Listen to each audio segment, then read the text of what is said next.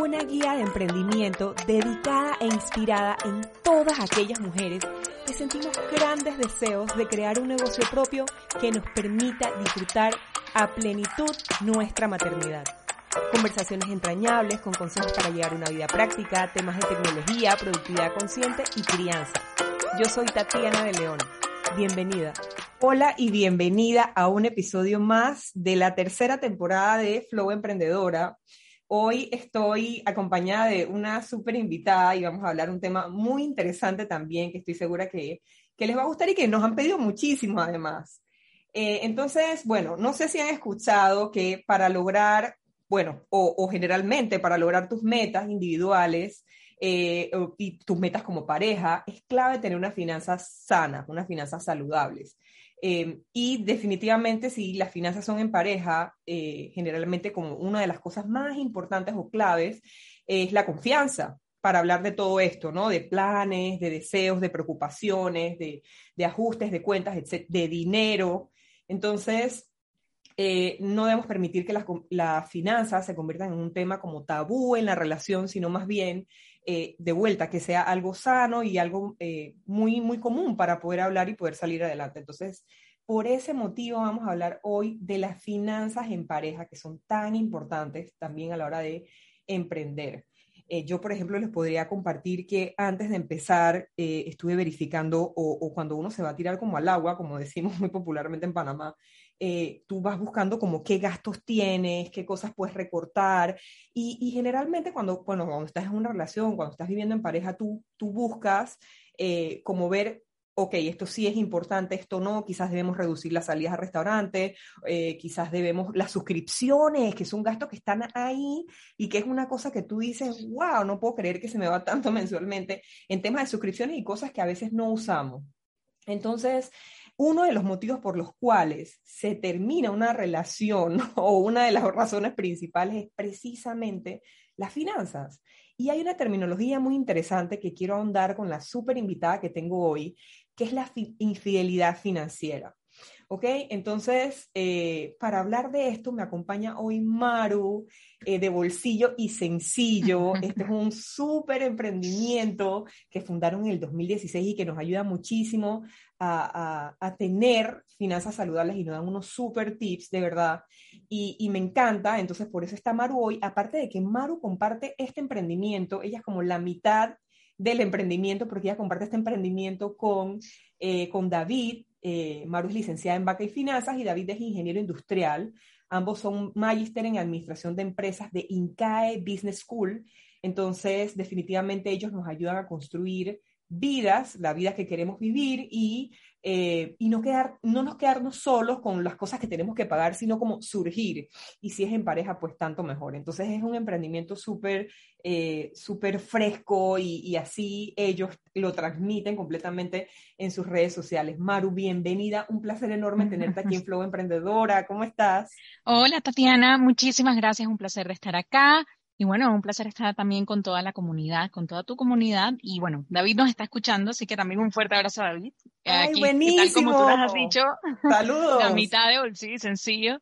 Y muy, muy contentos de poder hablar de este tema que es tan, pero tan importante en muchísimos aspectos, no solamente eh, a nivel personal, sino en la, en la pareja. Wow, finanzas en pareja es uno de los pilares de la relación en general, totalmente, para bien o para totalmente. mal, pero es uno de los pilares. Sí, y, y, mira qué pena, porque generalmente la gente cuando escucha la palabra finanzas, y por ahí me, uh -huh. me gustaría empezar un poquito a dar esa introducción, eh, tienen mucho miedo, les parece una cosa muy negativa. Yo creo que, que quizás, bueno, desde que estamos como en la escuela siempre nos dicen como que las matemáticas y todo el mundo le tiene miedo, ¿sabes? Entonces se, se va creando como esto en el mindset y vamos creyendo cosas que quizás no uh -huh. son, no son tan comunes, entonces no, no es tan real, ¿no? Y puede ser tan sencillo como programarte, como organizarte, como planificar. Entonces, Maru, ¿qué te parece si hablamos en palabras sencillas? ¿Qué son las finanzas y por qué son tan importantes? O sea, ¿por qué tenemos sí. que tener tanto en cuenta esta, las, las, la, la parte saludable, las finanzas sanas? Claro. Bueno, finanzas en general, bueno, nuestras finanzas personales o en pareja en general es administrar el dinero. Básicamente es, es eso, administrar el dinero, eh, en la mejor manera posible, de la manera más eficiente, teniendo un plan enfocado en tus objetivos. pero básicamente es administrar el dinero. Y una de las cosas más curiosas, bueno, como ya lo dijiste, yo soy licenciada en Banca y Finanzas y estudié una maestría en Administración de Empresas. David es ingeniero y también estudiamos la misma maestría, ahí nos conocimos. O sea que aquí números hay para tirar para rato. Pero una de las cosas que nosotros siempre decimos es, finanzas personales, en realidad, sí tiene algo de números, pero la manera en cómo tú administras el dinero es 80% emocional. Y esta es la parte donde nosotros tenemos que comenzar a cambiar ese chip que si no me gustan los números, que si no soy buena con el dinero, o que, eh, sabes, como que, ay, este tema de la tasa de interés o lo que sea en general, uno como que simplemente tiende a rechazarlo por muchísimas cosas, eh, o inclusive existe también ese chip de, a mí nunca me fue bien en la escuela en las matemáticas, entonces nunca me va bien con el dinero tampoco, o yo no estudié nada que tiene que ver, una carrera que tenga que ver con eso, y eso también es otro tabú, porque créeme que yo conozco muchísimas personas que han estudiado carreras afines a administración y no necesariamente es que administren bien su dinero. Y esto tiene que ver mucho con la inteligencia emocional, porque la manera en cómo nosotros tomamos decisiones es dependiendo en cómo nos sentimos, si somos conscientes o no somos conscientes de eso, y cómo eh, definimos realmente, oye, cuál es mi prioridad, cuál es mi enfoque y a qué le debería estar prestando atención. Yo te voy a poner un ejemplo. Todo el mundo sabe que es bueno ahorrar. Todo el mundo, o sea, eso no es algo nuevo. Todo el mundo sabe que uno tiene que ahorrar, pero de ahí a que uno lo haga es otra cosa. Entonces, es, es también como la comida, o sea, todo el mundo sabe que comer vegetales es necesario, pero de ahí a que uno lo haga y tenga la disciplina para hacerlo, es otra cosa. Entonces, una de las primeras partes que nosotros siempre enseñamos a nuestros estudiantes es si quieres trabajar dentro de las finanzas personales, mejorar algunos aspectos, poder administrar mejor tu dinero, hay que trabajar en tu inteligencia emocional y en ser consciente realmente de cuáles son esos hábitos, eh, de cuál es ese mindset, de qué cosas te estás diciendo, para entonces, cuando tú eres consciente, ya la siguiente vez que te suceda eso, tú vas a poder hacer un stop y decir, espérate, me acabo de dar cuenta que me está pasando esto, ¿qué voy a hacer? y poder tomar la decisión y poder hacer esos cambios dentro de nuestras finanzas. Por eso el mindset es, uff, fundamental, no solamente para emprender, para finanzas, para absolutamente todo en la vida. Totalmente.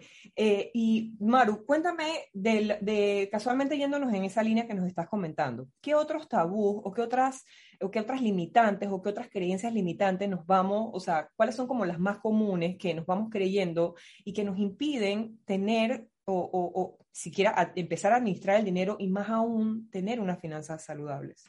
Claro. Mira, hay muchísimos. Eh, uno de ellos es que siempre necesito más dinero para resolver mis, mis problemas de dinero o que simplemente no me alcanza. Em, y este yo creo que es uno de los principales y por eso lo menciono también de primero, porque es totalmente falso.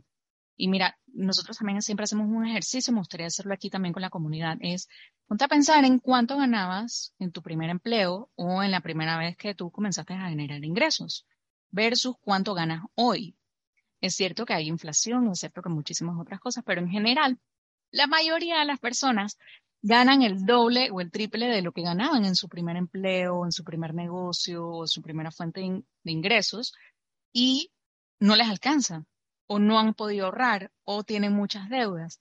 Entonces, una de las cosas que sucede es que nosotros tendemos a elevar nuestro nivel de vida, inclusive tendemos a elevar nuestros gastos, inclusive a mayor velocidad que, incrementan nuestros ingresos.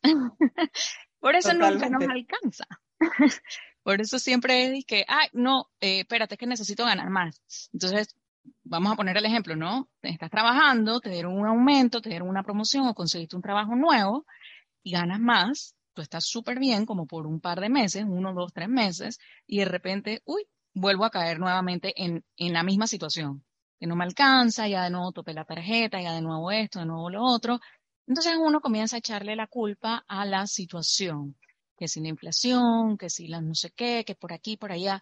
Y a medida que tú le vas echando la culpa a factores externos y no comienzas a interiorizar, hey, yo qué estoy haciendo y qué está dentro de mi control, eh, no podemos generar cambios. Entonces, uno de los primeros tabú definitivamente es pensar que ganar más va a solucionar tus problemas de dinero. Otro eh, de los tabús también súper importante y aquí un poquito ya más relacionado al tema eh, de la pareja, es que lo tuyo es tuyo, lo mío es mío y punto. O sea, como que somos una pareja y lo que tú hagas con tu dinero no me va a afectar a mí, eso es falso. Eh, eso también es otra de las cosas. Aquí obviamente existen muchísimas opiniones, pero al final del día, cuando tú manejas finanzas en pareja, independientemente del método que manejen, las decisiones financieras que tome una persona siempre terminan impactando a la otra persona positiva o negativamente. Entonces, eh, poder conversarlo, poder llegar a acuerdos, poder crear un team, por así decirlo, independientemente de la manera en cómo administren el dinero en pareja, es también súper importante. Y uno de los grandes tabús dentro de las finanzas es que no se habla, uno piensa que lo está haciendo bien hasta que mete la pata hasta el fondo. y entonces en, finanzas en pareja es aún más impresionante, porque si uno mismo no quiere hablar ni de sus finanzas, a veces ni las ni quiere entrar a la banca en línea, en finanzas en pareja también uno ni siquiera sabe realmente cómo tocar el tema. Entonces, son cosas que hay que hablarlas, hay que aprenderlas y hay que comenzar a trabajar para derribar esos tabús, porque realmente las finanzas son parte esencial de nuestra vida. Es súper importante administrar nuestros recursos. Totalmente, gracias por eso. Em, en esa, en esa línea, ¿cómo podemos ah, eh, iniciar? Porque sí, cuando es, son las finanzas personales es difícil llevarlas. Imagínate como involucrar a otra persona y tener como esa confianza, como, como decíamos al, principio también, que es como la parte fundamental. Yo creo que es la base de toda relación y cuando hablamos de finanzas también. Entonces, ¿cómo podemos iniciar eh, esta conversación? ¿Cómo podemos, cómo es la manera más sana de hacerlo eh, y empezar a hablar de dinero en pareja? Ok, ¿cómo comenzar a hablar de dinero en pareja? Esto es súper importante y a veces uno lo deja como para el último cuando ya está a punto de formalizar la relación o bueno, ya nos vamos a casar, entonces es como que el tema que hay que hablar y debería ser todo lo contrario, porque así como tú comienzas a conocer a la persona en términos de qué le gusta, qué hacen su tiempo libre, cuáles son sus valores, etcétera, tú también deberías comenzar a conocer a la persona en la parte financiera porque pues es uno de los pilares de la relación, sobre todo ya cuando van a formalizarse y todo lo demás, ¿no? Entonces, una de las cosas que nosotros recomendamos es, si ya tú estás en una etapa de noviazgo, por ejemplo, en la que tú dices, sabes que yo me veo en planes a futuro con esta persona, comiencen a conversarlo, puede ser inclusive de una manera em, que pueda ser a través de una meta. Por ejemplo, un viaje. Queremos hacer un viaje juntos o nos vamos de vacaciones juntos o queremos, tenemos este plan que queremos hacer, nos queremos ir para tales días libres al interior y hacer esto y esto y esto y esto. Esa es una manera súper práctica de comenzar a conversarlo y decir, bueno, ¿cuánto podemos ahorrar? Eh, podemos abrir una cuenta en conjunto para esta meta y cuánto podemos ir aportando. Y es una manera muy sencilla de comenzar a hablar sobre dinero que no sea tan invasiva, de repente no ir al grano como, sí, es como cuánto ganas, cuánto gastas, exacto. E, es una manera no tan invasiva, pero que te ayuda muchísimo. Y también a ver, quizás, porque ahí te vas a dar cuenta, si la persona de repente es puntual con el tema del ahorro o no, lo respeta o no lo respeta, lo hace o no lo hace, lo pellizca o no. es constante, exacto, lo pellizca. Exacto. Totalmente. Entonces, ahí tú te puedes comenzar a dar cuenta. Esa es una manera. Otra manera también es, por ejemplo, eh, cuando ya estás también en ese punto, ustedes pueden comenzar a hacer un presupuesto, un budget de salidas entre los dos. Y igualmente, ¿no? Abren una cuenta en conjunto, pueden sacarle una tarjeta de débito para cada uno o una sola y decir, bueno, todas las quincenas o todos los meses vamos a aportar X cantidad de dinero para las salidas entre nosotros, eh, ya sea que vayamos al fin de semana a la playa o ya sea que vayamos eh, a, cenar o los drinks o lo que sea que tengamos en conjunto, pues se paga esta cuenta y lo vamos administrando. Entonces, una idea es que tú puedas, pues, debe haber un líder financiero dentro de la pareja. No es que los dos se van a, uno se va a encargar y el otro se va a desentender. Eso no funciona así. Eh, ambos tienen que estar involucrados, pero por supuesto hay uno que tiene que llevar la batuta, como se dice en buen panameño. O sea, hay uno que tiene que por lo menos decir, oye, ¿qué vamos a hacer? ¿O cuándo vamos a hablar de esto? ¿O cuándo lo vamos a revisar? Y así tú puedes también ir comenzando también a ver, y es una manera tampoco tan invasiva de comenzar a hablar de las finanzas. Igualmente, eh, una de las guías que nosotros tenemos gratis que la pueden descargar en nuestro Instagram de Bolsillo Sencillo. Es una guía de 15 preguntas para comenzar a hablar de dinero en pareja, para romper el hielo. Y son, son 15 preguntas.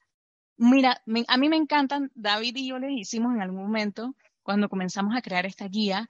Y son preguntas que no necesariamente van en cuánto ganas, cuánto gastas, cuáles son tus deudas. No, pero son preguntas muy que te abren mucho la conversación en pareja de qué significa el éxito para ti o qué representa el éxito para ti, porque no puede ser que el éxito para ti represente mucho dinero, puede ser que para la otra persona represente libertad de tiempo. Son dos significados válidos, ambos, pero es importante conversarlo. ¿Qué significan las deudas para ti? ¿O qué representan? Eh, ¿Qué representa pues muchísimas cosas, el dinero en general, y son 15 preguntas que de verdad tú te puedes tomar un vinito con tu pareja, te sientas y comienzan a llenar la guía y es una manera también de comenzar a, a crear esta conversación. Y siempre hay que tenerla desde antes, no hasta el punto en el que ya tú llegues a nos vamos a casar y entonces ahora vamos a hablar de dinero. O cuando llegan los hijos, que todavía es no, sensible. exacto. Y sabes que una vez eh, hay una anécdota de una pareja que se iba a casar y ellos estaban en el, en el curso prematrimonial, ¿no? Entonces, lo que hicieron en el curso fue que separaron a los hombres de las mujeres y le dijeron, les dieron a todos un post-it y le dijeron, ok, en este post-it coloca la cantidad de dinero que tú piensas que te puedes gastar sin decirle a tu pareja.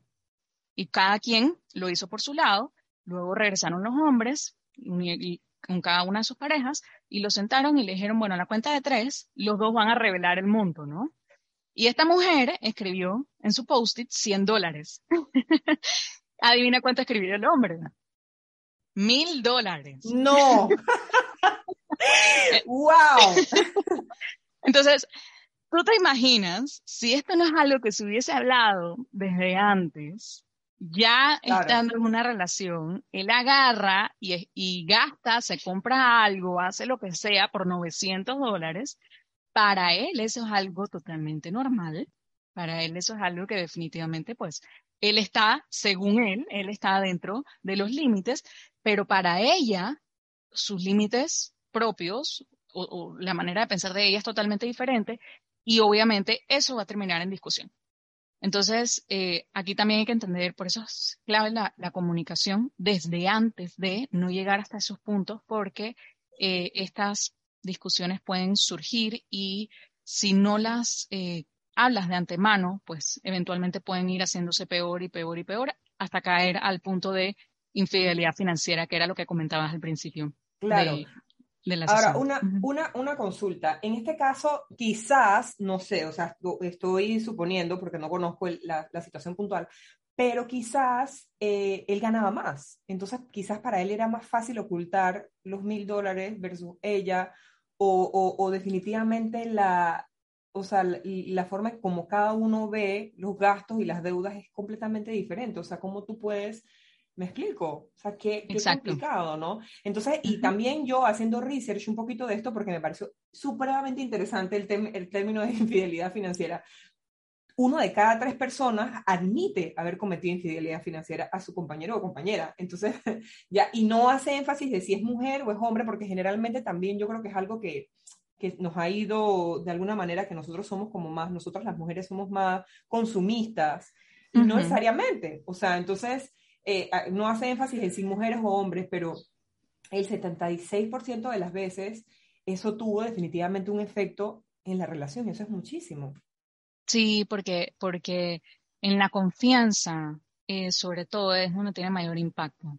Eh, y no solamente en términos financieros, sino que esa confianza se va debilitando en las otras áreas, ¿no? Porque, o sea, infidelidad financiera, vamos a aclarar qué es. Es básicamente esconderle temas financieros o decisiones financieras a tu pareja. Eso puede ir desde cuánto ganas, eso puede ir desde cuánto gastas, qué deudas tienes, qué compras haces, eso puede ir desde todo eso, ¿sí? Entonces, cuando tú comienzas a ocultar eso es porque mm, hay algo en la comunicación de la pareja que no está fluyendo bien, eh, puede ser relacionado a la empatía o puede ser que también la persona que lo está cometiendo eh, definitivamente eh, tiene otras necesidades que no se han podido comunicar bien, pero hay que conversarlo. Entonces, cuando uno llega al punto de la infidelidad financiera, es un punto en el que si no se trata de una vez, vas a llegar a un punto de no retorno y que va a terminar dañando a la pareja. Y es súper curioso porque sí, hay, aquí yo también he conocido muchos casos. Tuve un caso, una, no, no, no de estudiante, sino que conocí un caso eh, mucho antes, bolsillo sencillo, eh, de una persona que le ocultaba a su pareja el tema del bono de fin de año, todos los años de la empresa. Entonces, eh, la persona todos los años cuando tomaba el bono se compraba algo enorme, que si no lo sé, algo de sonido o algo para el carro, algo enorme, eh, y, pues llegaba a la casa diciendo siempre que era el regalo de la fiesta de Navidad del trabajo, ¿no? Entonces... ¡Qué suerte! Eh, siempre salía todos los años ganaba algo. Entonces, eh, pues la verdad, al final del día, pues cada pareja es diferente, pero uno se preguntaba, ¿no? O sea, ¿por qué ocultarlo? Y bueno, eh, la pareja decía que es que ese dinero era de la casa y no de él. Entonces, también ahí es donde, sabes, como que no ser flexible y no poder conversarlo y decir, oye, espérate, eh, este es un bono, ok, parte puede ir para la casa, pero yo quiero comprarme y darme un regalo también porque es parte del esfuerzo de mi trabajo. Eso también es importante. Entonces, por eso es la parte de la empatía y poder conversarlo y poder negociar, porque esa es una de las claves dentro de las finanzas, o sea, la negociación eh, y llegar a acuerdos en los que ambos, ambos estén de acuerdo, valga la redundancia, llegar a acuerdos financieros en, oye, ¿qué vamos a hacer con el ahorro? ¿Cuáles son los propósitos para este ahorro? ¿Bajo qué circunstancias nos vamos a endeudar? ¿Cuándo vamos a usar la tarjeta de crédito? ¿Vamos a tener una tarjeta de crédito en conjunto o por separado? Eh, ¿Bajo qué circunstancias vamos a solicitar un préstamo? ¿Cuáles son tus prioridades? ¿Cuáles son mis prioridades individuales y de pareja? porque puede ser que para ti tu prioridad de pareja sea que tú quieras que nos vayamos de vacaciones, pero para mí mi prioridad de pareja sea que podamos arreglar la casa. Entonces, esas cosas hay que comenzar a conversarlas porque si tú simplemente piensas, oye, esto, yo creo que esto es así, yo creo que lo que nosotros necesitamos es irnos de vacaciones y punto, no puedes asumir porque cuando ya tú gastas el dinero, no, que ya yo compré, ya yo usé los ahorros para que nos, vayamos de vacaciones, ahí es donde vienen los problemas. Entonces, la comunicación es clave para llevar las finanzas en pareja de manera saludable. Buenísimo. Y con relación a lo que nos comentabas también, o sea, esto que nos dices de la, de la plantilla con las 15 preguntas, si las podemos compartir aquí en un enlace, sería fenomenal para que también las sí, puedan descargar. Eh, yo me imagino que eso va ligado quizás a la terminología de cita financiera o, qué es una cita financiera, Maru. Sí, va muy de la mano con eso. Ok, la cita financiera es una reunión que deberías tener para ver tus finanzas en pareja o inclusive si no tienes pareja, tú propio, tú mismo tú te sientas con tu, tu cita financiera, con tu cafecito a revisar tus finanzas. Pero básicamente es una reunión recomendable que sea mensual o quincenal, dependiendo de cómo hagas tu presupuesto, mensual o quincenal, y que tú te sientes a revisar, ok, ¿cómo voy con mi presupuesto? ¿Cómo voy con mis metas? ¿Cómo voy con mi plan del año? Eh, ¿Y cuáles van a ser los ajustes que tenemos que hacer en presupuesto? ¿Qué tenemos que estar haciendo para poder cumplir los objetivos? Por ejemplo, te voy a poner ejemplos prácticos. Ahora que ha subido muchísimo la gasolina de precio, definitivamente hay que hacer ajustes en el presupuesto, porque pues ya lo que tú gastabas hace un, hace un año en gasolina no es lo que gastas hoy. Entonces, no nos podemos hacer ciegos a la vista porque es mentira que si antes le echabas 20 dólares, te van a alcanzar los 20 dólares. Así que eso es un momento de sentarse y decir, ok, mira, ya no son 20 dólares de gasolina, ahora son 40 dólares de gasolina. ¿Qué vamos a hacer? ¿Cómo vamos a comenzar a cambiar esto? ¿Cómo vamos a comenzar a modificarlo? Y por eso esas reuniones son súper importantes que participen ambos, si llevan finanzas en pareja, porque es necesario que ambos estén alineados en lo que tiene que suceder para que los objetivos de la pareja se cumplan. Que no simplemente uno agarre y actualice el presupuesto y el otro ni sabe y comienza y gasta y gasta y gasta, que también sucede mucho. Claro. Y entonces la otra persona se pone brava porque dice, pero es que no podemos gastar tanto y bueno, aquí surgen los conflictos. Entonces la cita financiera es básicamente eso, la reunión mensual o quincenal que debes tener con tu pareja para sentarte a ver todos los temas de dinero, es importante que sea en un ambiente eh, muy positivo, ¿sí? No es una reunión. Fuera de casa.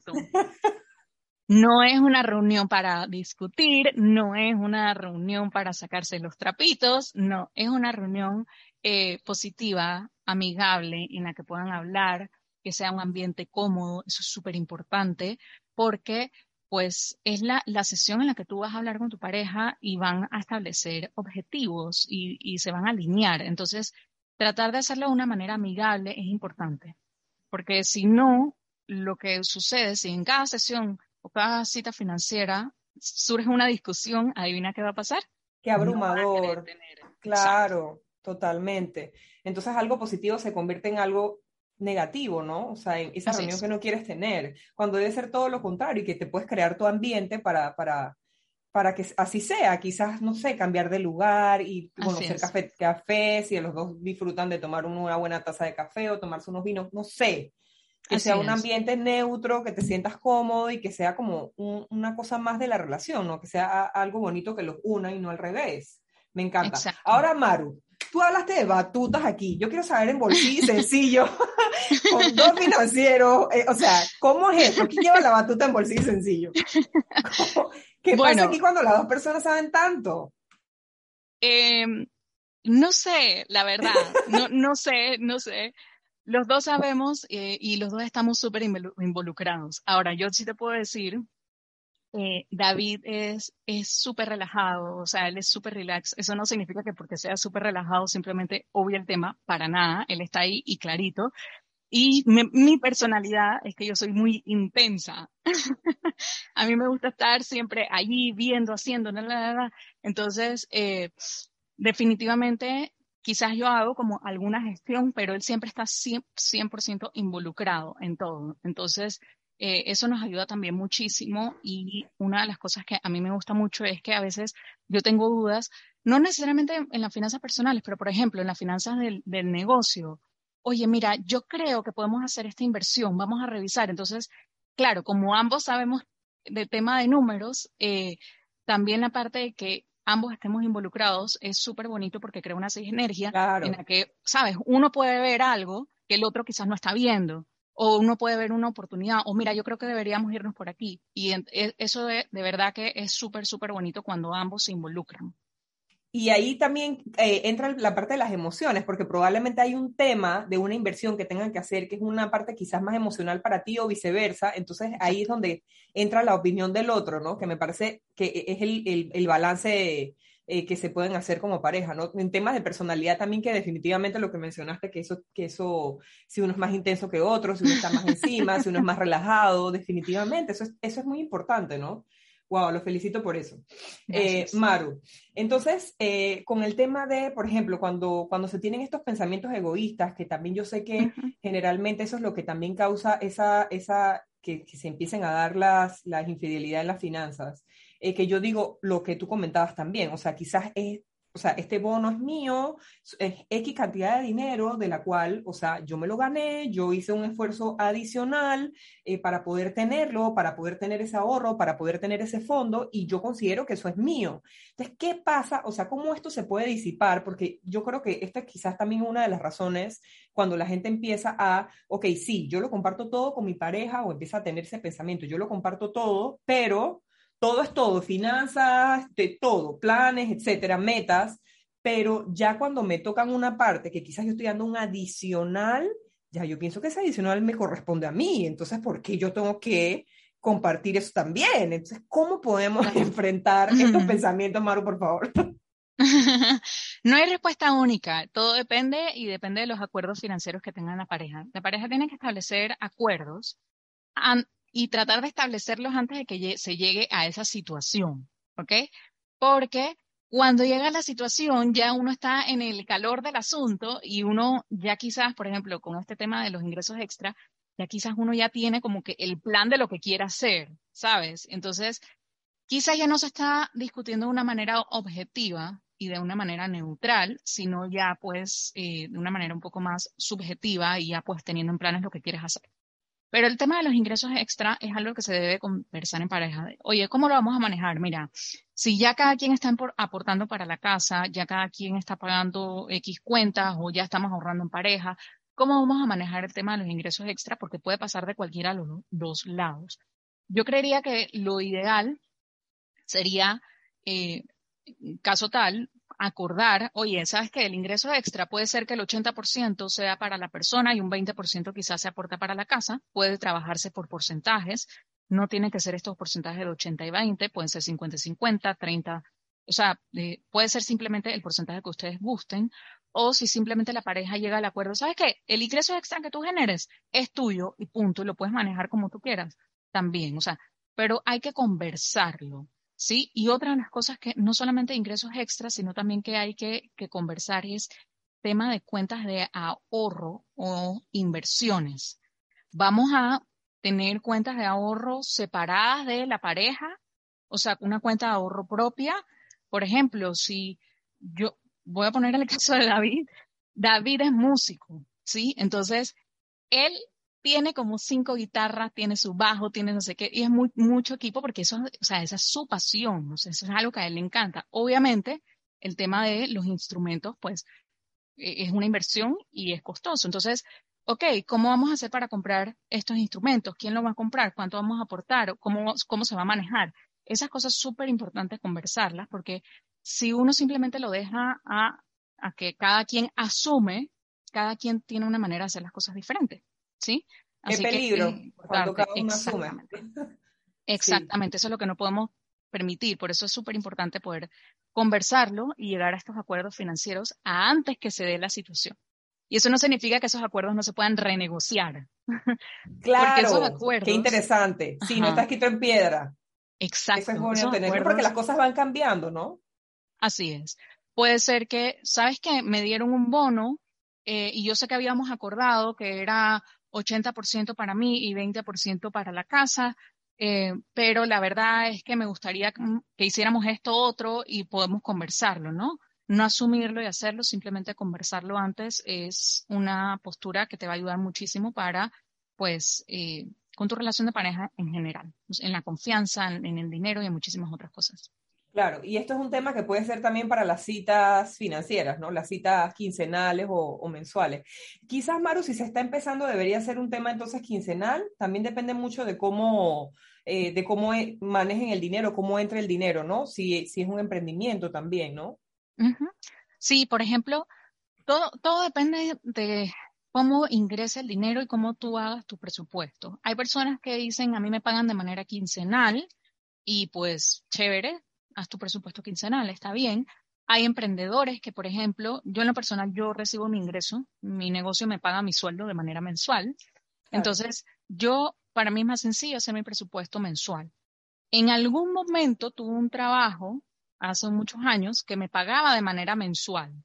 Y para mí fue muy complicado en ese momento, porque no tenía el conocimiento, de cómo administrarme de manera mensual. Entonces yo lo que hacía en ese momento es que yo me autopagaba. yo me autopagaba las quincenas. O sea, yo, yo dije, no, ese dinero no lo puedo tocar hasta tal día. Y yo me autopagaba las quincenas. Eh, aquí la clave es encontrar cuál es el sistema que mejor te funciona. Si, por ejemplo, uno es emprendedor y el otro trabaja y uno recibe el ingreso mensual y el otro quincenal, ok, ¿cómo vamos a hacer? Eh, cómo, lo, cómo vamos a aportar esto a la casa. Mi recomendación es que por lo menos una vez al mes, ¿sí? Que no, lo, no dejen pasar un mes sin hablar de finanzas y eh, si es quincenal, quizás van a ser más rápidas, porque, ¿sabes? Son dos semanas que revisar. Si es mensual, quizás va a ser un poquito más largo. Para comenzar, yo creería que quincenal funciona mejor porque son más rápidas y primero, ¿sabes? Como que le estás agarrando el ritmo y eventualmente si lo quieres cambiar a mensual, chévere también. Buenísimo.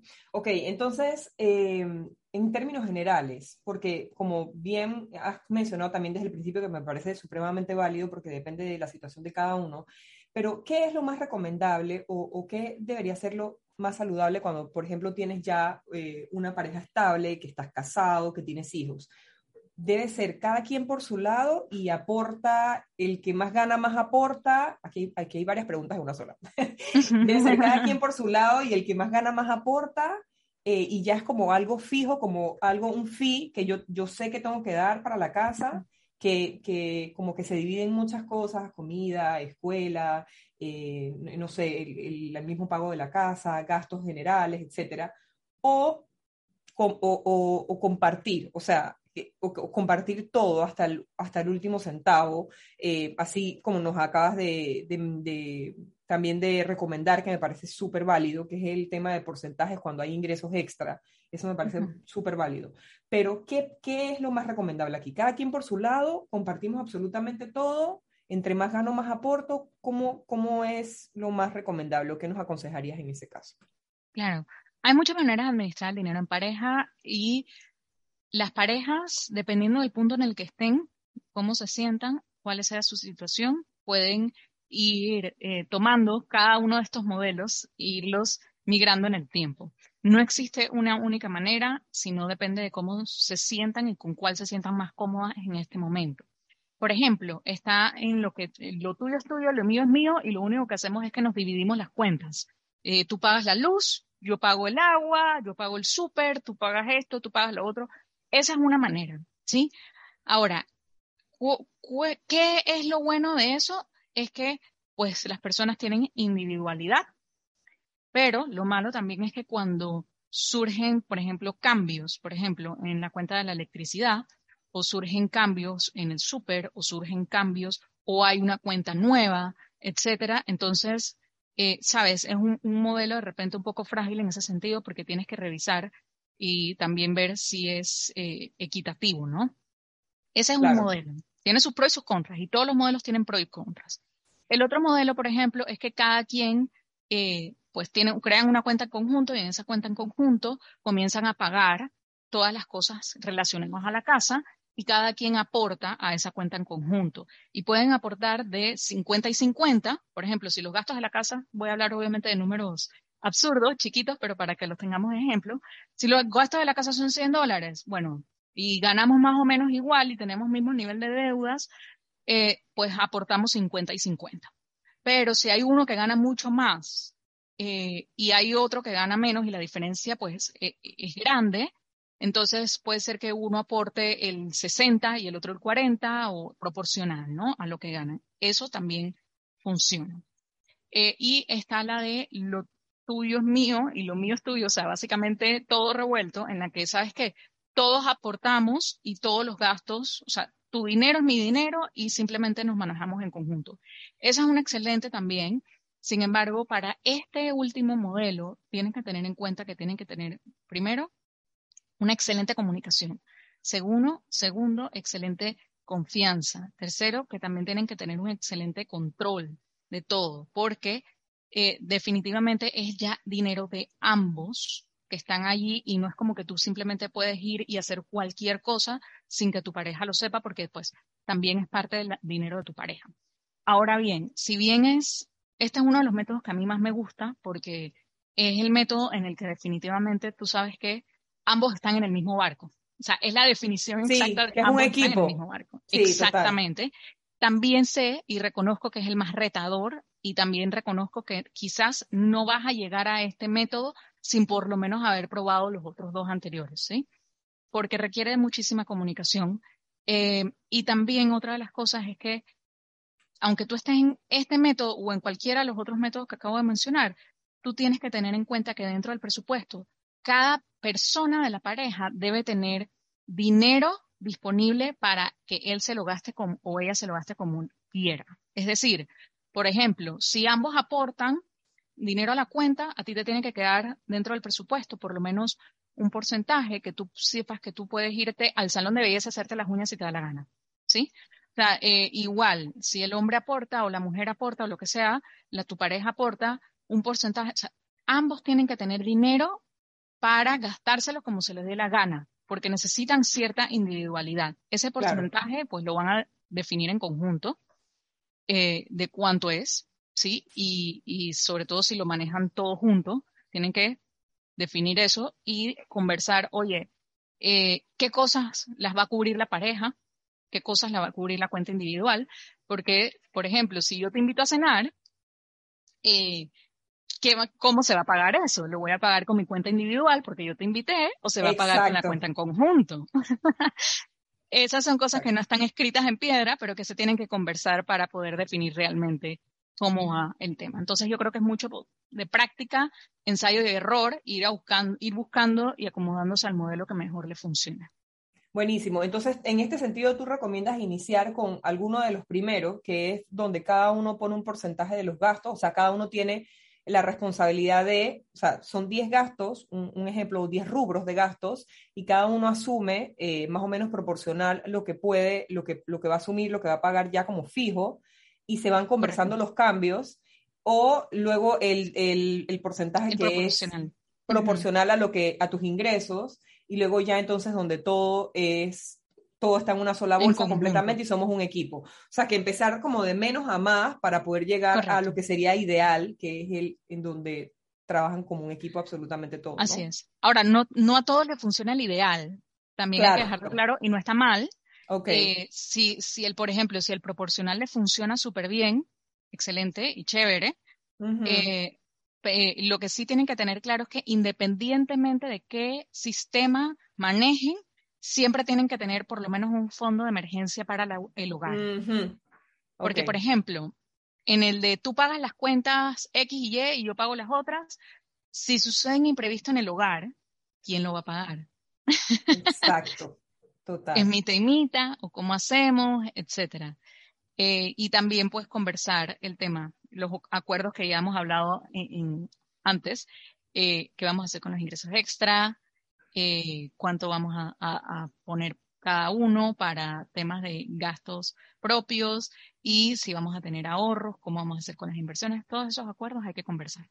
Sí, y el tema también en la parte de los ahorros me parece interesante el hecho de para qué estamos ahorrando, ¿no? Eso es como dejar claro qué es lo importante para ti, qué es lo importante para mí, porque quizás yo estoy pensando en que yo estoy ahorrando para eh, un viaje, eh, pero quizás mi pareja está pensando en que estamos ahorrando para, no sé, para, para eh, ¿sabes? Lo que comentabas, remodelar la casa, entonces, o para comprarnos un carro, no sé, o para hacer una inversión en un, no sé, entonces, en un terreno o hacer inversiones, no sé, de criptos, digitales, qué sé yo. Entonces, como conversar eso, o sea, yo creo que la clave definitivamente es entonces, de vuelta, todo el tema de la comunicación, que esta comunicación también genera confianza, que cuando son cosas de dinero y cuando cada uno gana su dinero, o sea, no venga esta parte de la infidelidad en donde entonces ya tú quieres como tapar cosas y lo mío es mío y lo tuyo también es mío, ¿sabes? Y vienen los conflictos que con, que con comunicación se pueden resolver. Ok, entonces problemas comunes eh, en, cuanto a, en cuanto a que yo ya queremos iniciar, o sea, cuando ya tú ves la relación más estable, cuando yo ya ves que, que pueden llevar unas finanzas en conjunto. ¿Cuáles son los problemas más comunes que hacen que esto no se dé tan fácilmente? Tema de las deudas. Muchas veces las personas se espantan cuando ven cuántas deudas tiene la pareja o cómo fue que se endeudaron en las tarjetas de crédito. Eso sucede muchísimo. Eh, y es un tema que hay que conversarlo porque quizás el estilo de vida de la persona sea diferente eh, al tuyo en ese aspecto. O sea, de, de uno puede ser que es súper ahorrador y el otro puede ser que es súper gastador. Esas cosas hay que conversarlas. Em, y pues también hay que conversar sobre el tema de em, para qué vamos a utilizar los ahorros o cuáles son nuestras metas a largo plazo. Esas cosas hay que conversarlas en definitiva porque muchas veces, como lo conversamos, ¿no? Uno asume que esta es la dirección que vamos a tomar con, respecto al dinero o esto es lo que queremos hacer eh, y eso pienso yo que tenemos que llegar a, a ver, a un acuerdo y no es que uno tenga la razón y el otro no, simplemente es que son puntos de vista diferentes y pues simplemente hay que conversarlos. Y yo pienso que si uno quiere irse de vacaciones y el otro quiere remodelar la casa, yo pienso que siempre hay espacio para hacer ambas cosas no a la vez, quizás no a la vez, pero sí hay espacio para hacer ambas cosas. Y también la, pareja de poder reconocer, oye, ¿sabes qué? Vámonos con lo tuyo primero. Y luego vamos entonces con mi meta. Hay metas que se pueden hacer en conjunto. Exacto. Es un tema de, prioridades, es un tema de negociar, es un tema de ceder. Y eh, también, pues, reconocer que estás dentro de un equipo. O sea, ya no eres. A ver, si estás dentro de la pareja, no puedes pretender manejar tu dinero como soltero si estás dentro de una pareja. Totalmente. Porque no hace sentido. O sea, en los otros aspectos no te manejas como una persona soltera, en las finanzas tampoco debería ser, sino en pareja, ¿no? Claro, Sobre todo si tienes planos a futuro. Totalmente. Yo creo que esa es una de las, de, las, de las cosas claves, ¿no? Y es una de las creencias que tenemos que empezar a despejar para poder entonces avanzar un poquito en este sentido. Eh, Maru, ¿qué beneficios tiene, eh, además de todo lo que ya nos has mencionado, como para hacer un recap, qué beneficios tiene compartir finanzas tanto para la relación como la parte individual? Wow, yo creo que eh, compartir finanzas en general puede generar, y con buena comunicación y, prioridades establecidas y acuerdos con todo lo que hemos hablado, puede potenciar muchísimo a la pareja, porque puedes ayudarte a cumplir eh, metas tanto individuales como metas de pareja, versus si cada quien va por su lado, no vas a cumplir ni las metas individuales ni las metas de pareja, porque cada, estás tan ocupado remando para el otro lado que no estabas enfocando tu energía en construir sino en ganar la batalla. Como una competencia, sí, insana. Exactamente, que, que, termina, siempre termina mal. Entonces, eh, versus trabajar en tus finanzas en pareja de una manera saludable, no solamente te va a ayudar en la parte del dinero, sino que también te va a ayudar a poder eh, cumplir objetivos y a fortalecer la relación de pareja, porque pues vas a poder hacer muchísimas otras cosas, enfocarte en invertir en la educación que le quieres dar a tus hijos, en esas experiencias también, entonces, hacerlo de una manera proactiva es lo que realmente te va a ayudar a construir la vida que quieres vivir y no quedarte solamente con la que puedes pagar. Esa es parte súper importante. Me encanta, la vida que quiero vivir y no solamente la vida que puedo pagar. Me encanta. Y ahí entran otras, y ahí entran otras terminologías súper interesantes que ustedes nos comparten también a través de sus, de sus plataformas en Bolsillo y Sencillo. Me encantaría que, que nos compartieras eh, cómo nos pueden ayudar, me encantaría también que nos hablaras de quizás cosas que les han ido muy bien y repetirían y definitivamente le aconsejan a los emprendedores y cosas que quizás pudieran ajustar o definitivamente fue un desacierto y no lo volverían, no lo volverían a hacer. Ok, con gusto. Bueno, te empiezo contando un poquito de Bolsillo Sencillo. Es un emprendimiento que nació como un hobby, nació como un pasatiempo en el 2016 y bueno, poco a poco ha ido creciendo y pues hasta que ya se volvió nuestro negocio, que con mucho cariño pues enseñamos sobre educación financiera de una manera muy sencilla, sin tecnicismos, eh, que, puedas aprender y aplicar desde el primer día. Esa es la clave, que puedas aplicar desde el día uno. David y yo somos los fundadores. Mi nombre es Maru. Nos pueden seguir en todas nuestras redes sociales. La verdad es que ha sido un camino súper bonito el hecho de emprender y emprender en pareja. Eh, muy bonito, de mucho crecimiento, retador también en algunos aspectos, porque también tenemos que ser obviamente transparentes. Y hay muchísimas cosas de crecimiento que definitivamente repetiríamos. Por ejemplo, el hecho de haber comenzado un negocio en pareja, eh, definitivamente, pues tuvimos que aprender a la parte de la comunicación, la parte de cómo vamos a manejar esto, quién va a hacer esto, cómo vamos a ceder, quién se va a encargar de esto. Eso ha sido muchísimo crecimiento y también que nos ha unido muchísimo porque es súper bonito que tú puedas construir algo eh, en pareja eh, y que pues lo veas materializado. Eso es súper bonito, ¿verdad? Y que también tengan metas en conjunto con respecto al negocio. Eso, también es muy, muy bonito. Ahora, ¿qué cosas de repente han sido ya retadoras eh, en términos por ejemplo, del negocio en sí. Uy, nosotros hemos pasado por varias cosas que hemos venido aprendiendo a los golpes. Una vez nos estafaron haciendo una página web hace un par, de años atrás. Eh, por simplemente pues trabajar con personas entre comillas que eran de confianza y nos terminaron estafando. Eso es algo que definitivamente no volveríamos a hacer. Eh, trabajar con eh, la formalidad de por medio y no necesariamente en base a la confianza. Eso es algo que de verdad recomendamos a todo el mundo. Y otra de las cosas que definitivamente recomendamos porque nos ha ayudado a crecer más rápido eh, y que al principio no lo hacíamos era buscar mentores. Eh, los mentores son personas que están haciendo lo que tú quieras hacer o algo similar, que ya han recorrido el camino, que están mucho más adelante de ti y que te pueden enseñar desde la experiencia. Todo el mundo puede aprender solo, pero te va a costar tiempo, dinero, esfuerzo, muchas frustraciones, muchas lloradas. O sea, de verdad te va a costar mucho versus cuando tú te, tú te, te amarras las manos con un mentor y tú dices, sabes que aquí vamos a hacer nuestra inversión. Es como si tú te estuvieras poniendo unos patines y vas con todo. O sea, definitivamente eso hace la diferencia y eso es algo que también Eh, nos, nos costó aprender en algún momento, eh, porque quizás en esos momentos teníamos puestos los lentes de gasto y no de inversión. Y eso es algo de lo que definitivamente yo cambiaría si tuviera que volver atrás. Eh, David también. Y es algo que yo le digo a la comunidad, o sea, no tengan miedo en invertir. Eso sí, hagan su due diligence, verifiquen en quién, en cómo, cuáles son los resultados, si es la persona correcta, eh, porque eso va a ser, puede marcar toda la diferencia de la noche a la mañana. Qué gran consejo. Y yo creo que también eh, quizás con toda esta parte digital se nos facilita muchísimo poder hacer esa investigación de si es la persona correcta, de si, o sea, como tú bien lo dices, esa terminología es la correcta, el due diligence de si es esta, eh, si ya lo ha logrado con otras personas, qué, qué experiencias tiene me encanta, me, ha, encantado ese consejo y me ha encantado también cómo has descrito todo eh, el emprendimiento, se ve que se llevan muy bien y yo creo que eso es lo que, lo que reflejan en sus redes sociales también.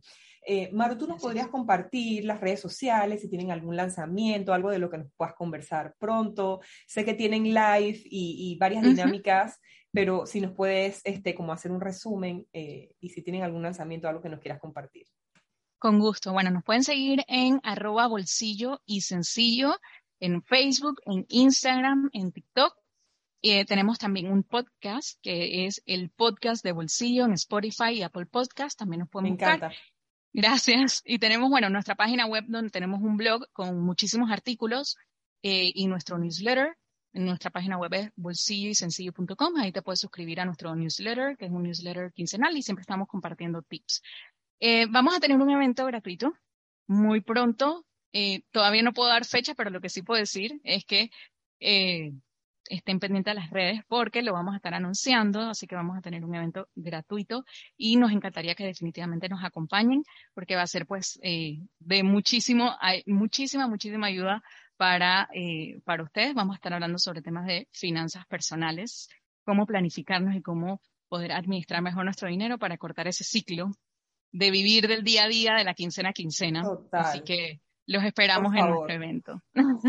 Muchísimas gracias por eso. ¿Este evento va a ser presencial o va a ser digital? Va a ser digital, va a ser ah, buenísimo. Sí.